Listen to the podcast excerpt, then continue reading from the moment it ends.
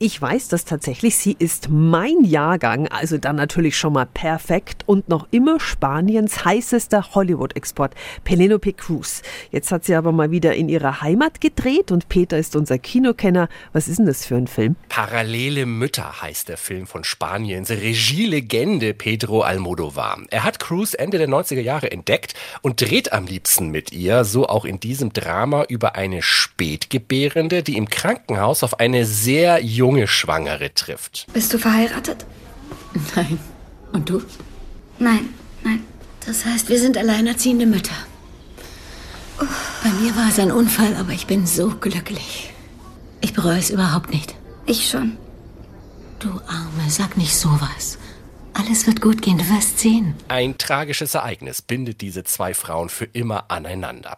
Parallele Mütter ist ein stilsicher inszeniertes und spannungsreiches Drama über Frauensolidarität trotz widrigster Umstände.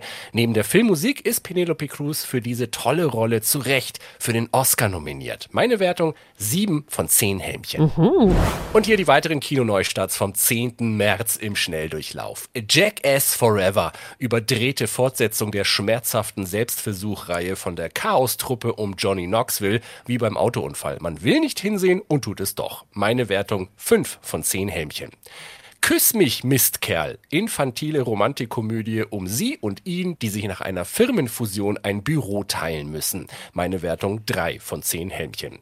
Der Schneeleopard. Beeindruckende Doku über die Suche nach der äußerst scheuen und vom Aussterben bedrohten Großkatze im tibetischen Hochland. Meine Wertung 7 von 10 Helmchen. Viel Spaß im Kino.